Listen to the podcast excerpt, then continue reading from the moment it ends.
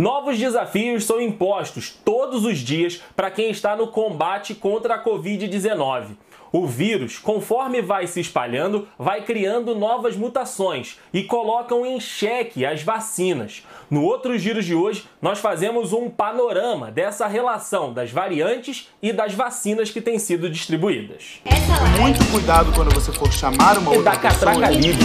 é mostrar pra Claro, vocês. aquelas notícias que aquecem o nosso coração. Olá pessoal, Andrei Matos aqui com vocês. E variantes de vírus já são esperadas pela comunidade científica. Conforme esse vírus vai se espalhando por países e pela população, ele de fato vai mudando e os cientistas e quem está acompanhando a doença já espera que isso aconteça. E não seria diferente com o vírus da Covid-19. E vários estudos eles já estão sendo feitos acompanhando as mutações e diagnosticando essas variações, essas mutações do vírus da Covid-19. E atualmente nós temos três que são as mais preocupantes até agora: a variante da África do Sul, a variante da Inglaterra e a variante brasileira. A variante inglesa da Covid-19, chamada de B1, não é só mais contagiosa, mas também ela é mais letal, segundo um estudo que foi divulgado esse mês em uma importante revista inglesa, a BMJ. Entre mil casos detectados, a nova variante inglesa ela provoca 4,1 mortes, enquanto que o coronavírus clássico provoca 2,5. Já a variante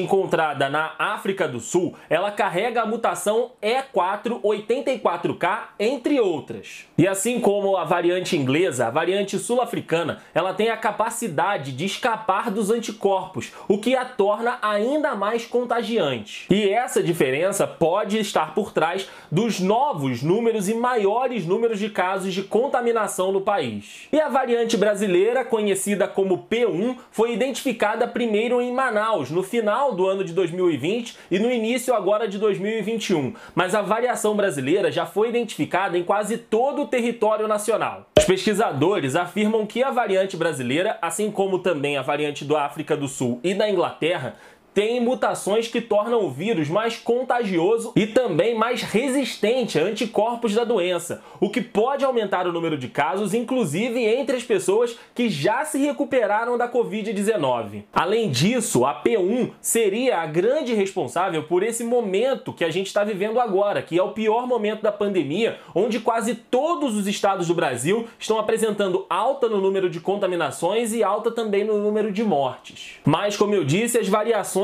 elas não param enquanto o vírus estiver circulando na população.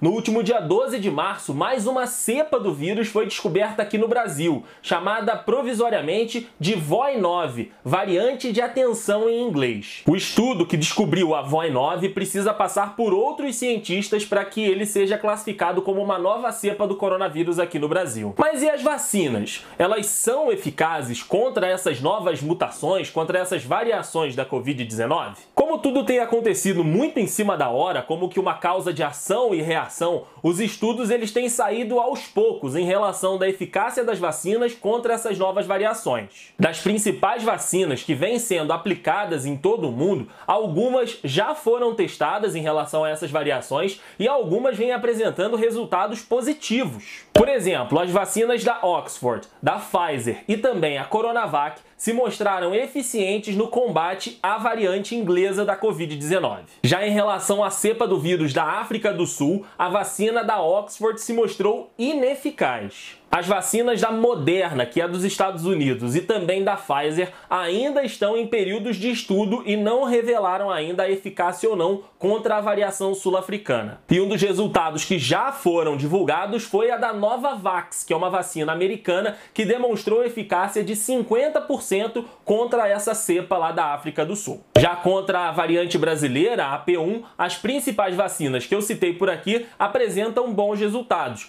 Coronavac, a de Oxford, a da Pfizer, enfim, todas elas com uma boa carga de eficiência contra essa cepa. Bom, e é por isso que a gente aqui vive cobrando do Ministério da Saúde e do governo uma mudança na abordagem, uma aceleração no processo de vacinação no Brasil, que hoje está a passos muito, muito lentos. Em dois meses, apenas 5% da população brasileira, de aproximadamente 213 milhões de pessoas, tomaram a vacina na primeira dose. Para fazer uma comparação rápida, a gente pode olhar para o país que foi mais afetado pela Covid-19, que foi os Estados Unidos. Vacinou 100 milhões de pessoas. E o presidente americano Joe Biden anunciou que até o final de maio toda a população adulta dos Estados Unidos já estará vacinada. Então, para combater essas novas variantes e para combater essas novas cepas que se mostram muito mais contagiantes e por vezes muito mais letais, é que a gente tem que ter sim um programa, um cronograma de vacinação mais eficiente, mais assertivo. É por isso que a gente fala que o Ministério da Saúde tem que mudar a filosofia. Não tem que investir em cloroquina, tem que investir em vacina. Porque quanto mais se demorar no combate, quanto mais se demorar na vacinação contra a Covid-19,